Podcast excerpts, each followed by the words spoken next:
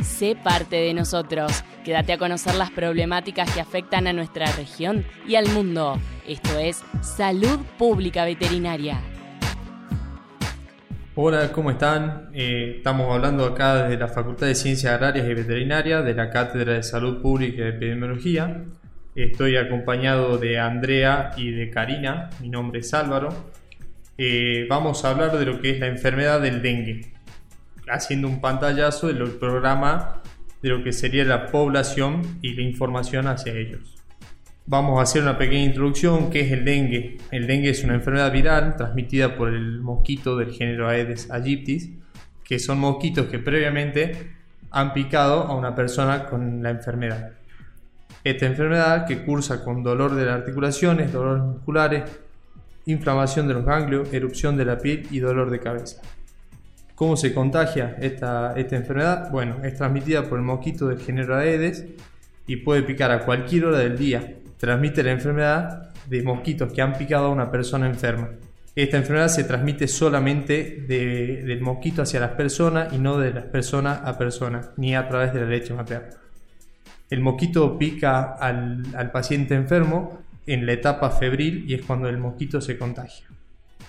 Lo que vamos a tener en cuenta para evitar la propagación de esta enfermedad es evitar la picadura del mosquito cuando uno es positivo a la enfermedad y tener recaudos dentro de la casa, como por ejemplo utilizar repelentes eh, constantemente para evitar que la enfermedad se propague. Contanos, Andrea, ¿cuáles son las zonas de riesgo que tenemos? Eh, bueno, hola, en territorio nacional las zonas de mayor riesgo son las provincias de Salta, Jujuy, Chaco, Formosa, Misiones y Corrientes. A nivel provincial se va a dividir epidemiológicamente en zonas según el riesgo alta, moderadas y baja. Las zonas de alto riesgo comprenden los departamentos San Martín, Orán, Anta, Capital, Metán, General Güemes, Rosario de la Frontera y Rivadavia. Hay que tener en cuenta que la enfermedad se, produce en los meses de calor, así que desde noviembre a mayo más o menos. Mira vos, qué interesante. Che, Andrea, contanos también un poco los síntomas que tenemos de la enfermedad. Bueno, la mayoría de los casos de dengue puede producir síntomas eh, parecidos a una gripe, pero en algunos casos puede producir una enfermedad grave con, con hemorragias. Entre los síntomas se mencionan fiebre alta, un intenso malestar general, dolor de cabeza y detrás de los ojos, y dolores musculares y de las articulaciones. Mira muy bueno. Cari, contanos, ¿cuáles serían las prevenciones de la enfermedad? Hola, ¿cómo están? Eh, bueno, en cuanto a la prevención, eh, bueno, es importante saber que para poder combatir esta enfermedad eh, hay que intervenir en lo que es la reproducción del mosquito. Entonces tenemos que conocer más o menos los lugares en donde el Aedes aegypti pone sus huevos.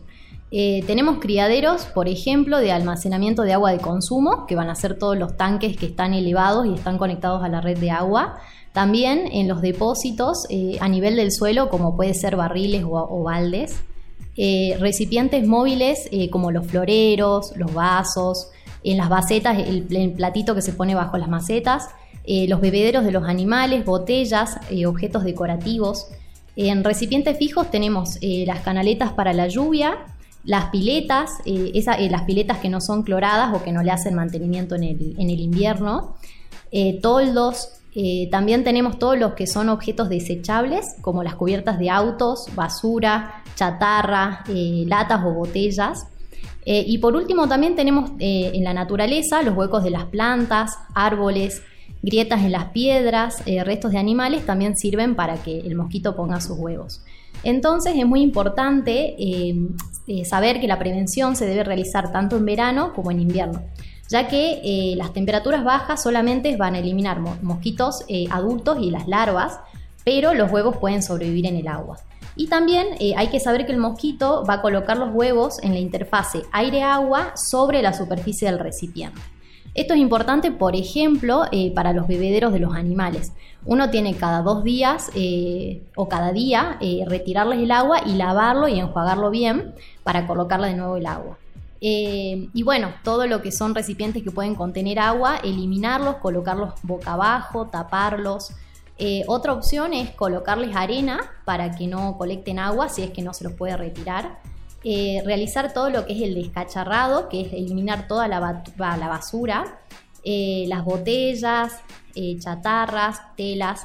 Y en lo que es el patio de nuestra casa tenemos que cortar frecuentemente el pasto y eliminar todo lo que son las malezas. Perfecto, Cari. ¿Te animas a decirnos como una pequeña conclusión de, la enfermedad del dengue?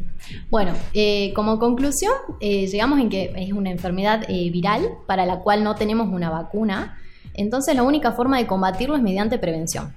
Es importante que tomemos conciencia como parte de la sociedad y colaborar con detectar y eliminar todos estos potenciales criaderos y ser responsables también si sentimos algún síntoma acudir a un centro de, salud y no automedicarse y seguir todas las recomendaciones eh, que nos dan, por ejemplo, en el verano, de usar ropa clara, eh, utilizar repelente, de, utilizar el repelente de ambientes, proteger a los bebés también, a los cochecitos y, eh, bueno, realizar todas las, tareas de, de, descacharrado que tenemos a mano.